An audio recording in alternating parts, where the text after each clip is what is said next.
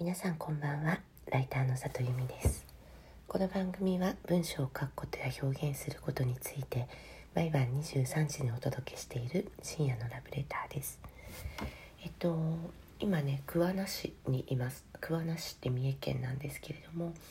えっと月曜日の日にね、えー、講演会があるので、えー、参りしています。で私あの髪の毛についてこんなこう髪の毛ってこういうことを気をつけるといいですよとかこんなところを意識すると髪きれいになりますよとかそういう話をさせていただく機会が多いんですね。でそれとは別にもう一方で美容師さん向けにこうお客様ってこういうことを気になさってるからこういう接客をされるといいですよっていう講演をする時もあります。でこのお客様がどんなことを考えているかっていう講演をするようになったのは実はライターになってすぐだったんですよね。えライターになってしばらくヘアの分野で、えー、原稿を書くようになった時になんかすごく私気になってきちゃって例えばあの私がやっている雑誌私がやっている雑誌の人たちがあのこんなことを気にしていて髪型にはこういうことを求めている。美容師さんにはこんな接客を求めてるっていうのを当時はあの1枚素敵な写真が雑誌に掲載されたら100人予約が殺到するような時代だったので、まあ、そんなところであの美容師さんたちが私たちの読者を予約で受け入れてくださった時に、まあ、こんなことを気にしてるんですよっていうのを伝えたくて仕方がなかったんですよね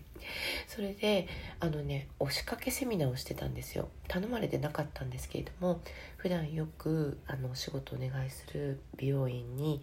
まあ、うちの読者の特徴を知ってもらうセミナーみたいなのを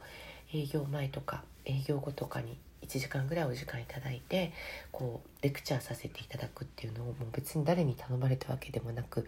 やっていました。もちろん無料でというか押しかけでね。でそれそしたらなんかそれを聞きつけたあの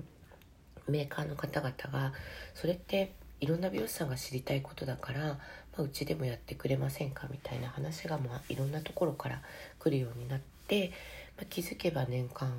4 5 0本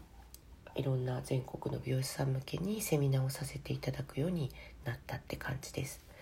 だから、まあ、今でも私講演まあ、こんなねコロナ禍なのでリアルな講演は減ったんですけれどもいろんなとこで講演させていただいていてでその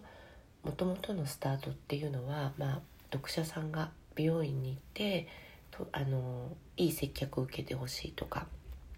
あのいいデザインを提供してもらいたいって気持ちから始めたものだったんですけれどもかれこれもう20年、えーそこからスタートしたセミナーをずっと続けてるなというふうに今日しみじみ思ったりしていました。よく専門分野を持つべきかライターがね専門分野を持つべきかえ持つとこういう講演ができたりあとそのなんだろうな講演だけじゃなくて例えば商品開発に関われたり、えー、その分野であのいろんな審査員ができたりとかっていうのがあるんですかって聞かれるんですがまあそれになれるかどうかっていうのは結構タイミングや運もあると思うんですけれども私の場合は専門を持っていたことによってライターだけじゃなくてそういう仕事の広がりも生まれてきたなというふうに思っています。今日も来てくださってありがとうございました。また明日も23時にお会いできたら嬉しいです。ライターの里由美でした。皆さんおやすみなさい。